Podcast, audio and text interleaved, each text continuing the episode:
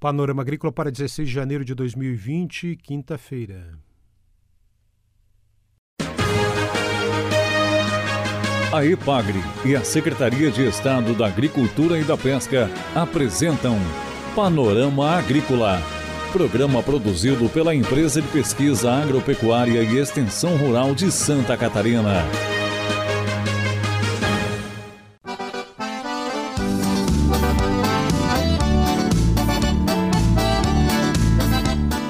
Quinta-feira de lua cheia, este é o Panorama Agrícola de 16 de janeiro para você. Na mesa de som está o Eduardo Maier e o ditado de hoje é: Não reclame de barriga cheia.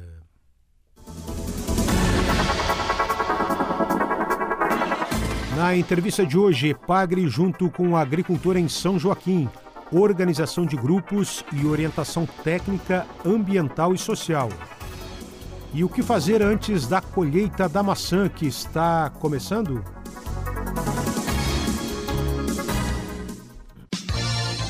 Dica do dia. Declínio e morte de videira, complexo de pragas e doenças que podem levar a esse problema, pode ser evitado com medidas preventivas, como controle de plantas hospedeiras, insetos, uso de porta-enxertos, preparo do solo e manejo do parreiral. Procure informações na Ipagre do seu município.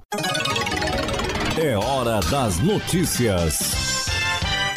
No próximo campo agroacelerador da Coperja, a cooperativa de Jacinto Machado, que acontece nos dias 5 e 6 de fevereiro, os agricultores vão poder ver na prática todas as etapas da construção de um açude, com todas as informações técnicas que comprovam a viabilidade e a sua importância para garantir água e uma boa safra.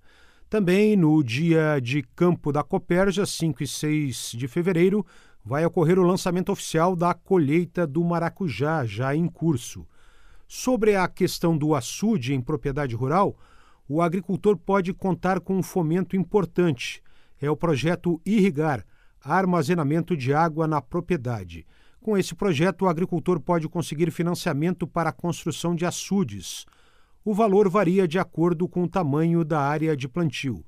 Coperja e Epagre se uniram para facilitar o desenvolvimento do projeto Irrigar. O Irrigar subsidia o juro do financiamento nas instituições bancárias em até 4,5%, com valor máximo de 30 mil e prazo de oito anos para pagamento. Agricultores enquadrados no Pronaf e no Pronamp podem fazer o financiamento para a construção de açudes. Confira a entrevista de hoje. O trabalho da extensão da IPAGRE em São Joaquim é o assunto da entrevista de hoje do Panorama Agrícola, o que inclui as orientações para a colheita da maçã. Acompanhe na voz do extensionista, o engenheiro agrônomo Felipe Souza Oliveira.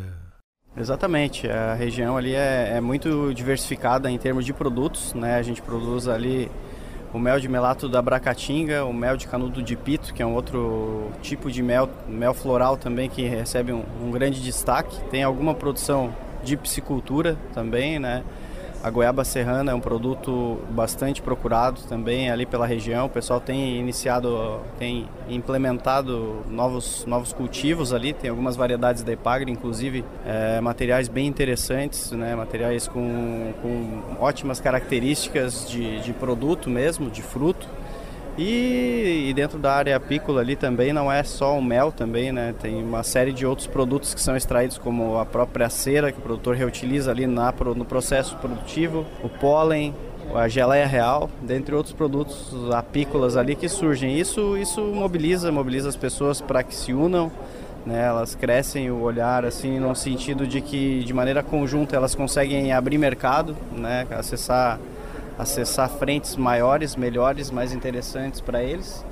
E a Epagre sempre está tá junto aí do agricultor, né, que visando auxiliar nessa formação de grupos e até na parte técnica produtiva aí a gente, onde a gente puder estar atuando aí a gente, a gente faz questão de estar ao lado do produtor. Felipe, como é que é o dia a dia, até como curiosidade aí para o ouvinte, como é que é o dia a dia de um extensionista rural eh, em São Joaquim? Bom, dia a dia do extensionista rural em São Joaquim, basicamente a gente trabalha com as culturas principais lá que a gente tem o queijo serrano, até que eu não mencionei, né, uma cultura importante ali regionalmente, né, na região da Serra. A gente tem produtores de maçã, onde a gente orienta também a questão de manejo, principalmente buscando a integração de manejos, né, para que ele não fique só naquela na, na base do agrotóxico, para que ele busque integrar outras ferramentas de manejo visando reduzir custo. E também, é claro, a extensão ela não aborda somente a parte técnica, né? A gente sempre tem que levar em, consideração a, a, todo o aspecto ambiental da propriedade, onde for possível melhorar esse aspecto ambiental. E também a parte social ali da família também, todo esse, esse aspecto a gente procura trabalhar até com o apoio de extensionistas sociais, então é, a gente tenta enxergar a propriedade, o produtor, as famílias de uma, de uma maneira bem ampla. Né? Mais ou menos quantas famílias são atendidas por ano em São Joaquim? Em São Joaquim a gente atende cerca de mil famílias por ano. Né? Aí, aí somando atendimentos com visitas presenciais no campo, atendimentos no escritório, é, dias de campo, reuniões com demonstrações de método, oficinas, cursos. Então são diversas ferramentas, diversas metodologias que a gente utiliza na extensão, visando capacitar os agricultores e melhorar os índices deles dentro da propriedade. Neste mês de janeiro, o que, que o produtor de, de maçã tem que ficar atento? O que, que ele faz em janeiro? Bom, a partir do mês de janeiro, especificamente na, no cultivo da maçã, que é o principal lá que o produtor tem, ele tem que estar atento, é claro, aos tratos fitossanitários, né, controle de pragas, controle de doenças, porque é uma época onde se, se está aí há um mês de iniciar a colheita. Então, assim, você tem que também treinar os seus colhedores para que é, você realize uma colheita eficiente, uma colheita de qualidade, para que não deprecie o seu fruto dali da porteira para fora, porque é claro que a qualidade do seu fruto você você tem ela até o momento que você colhe. Dali para frente ou você consegue manter ou dependendo do manuseio você vai perder em qualidade, né? Na questão da, da produção apícola, os produtores estão colhendo mel, centrifugando, extraindo ali o produto que futuramente vai gerar renda para as famílias que vivem disso ou para aquelas que, que onde a apicultura é uma renda extra, né? No caso da maçã, a colheita começa janeiro, fevereiro? Exato, a colheita da maçã lá na nossa região, né, as variedades gala, que são as que são colhidas primeiro, elas iniciam nas regiões mais quentes, finalzinho de janeiro, início de fevereiro. Terminou a gala, final de fevereiro, início de março, já começa a colheita da Fuji, que se estende até abril, dependendo, até maio nas regiões mais frias. É, na verdade, em São Joaquim, como o forte lá é, das atividades lá são a fruticultura, né, a, a, a, o trabalho com, da apicultura ele está intimamente ligado com a fruticultura, né, principalmente o trabalho de polinização. Então, assim, é, a gente tenta fazer um trabalho de fortalecimento da apicultura lá no nosso município, na nossa região, pensando também na fruticultura, pensando, é claro, no apicultor, na renda extra dele que ele pode obter com a produção de mel, né, se qualificando, se capacitando para melhorar o trabalho dele na propriedade com a apicultura, mas também tentando sempre vincular esse trabalho da apicultura com os fruticultores, né, tentando reforçar a importância de uma polinização eficiente, de uma polinização de qualidade para obtenção de um fruto de qualidade no futuro também. Felipe, a questão do cancro europeu, como é que está na cultura da maçã? O cancro europeu é um grande problema lá para nós e para todas as regiões que produzem maçã. É, não é só a maçã que é hospedeira desse fungo, na verdade tem outras espécies hospedeiras também.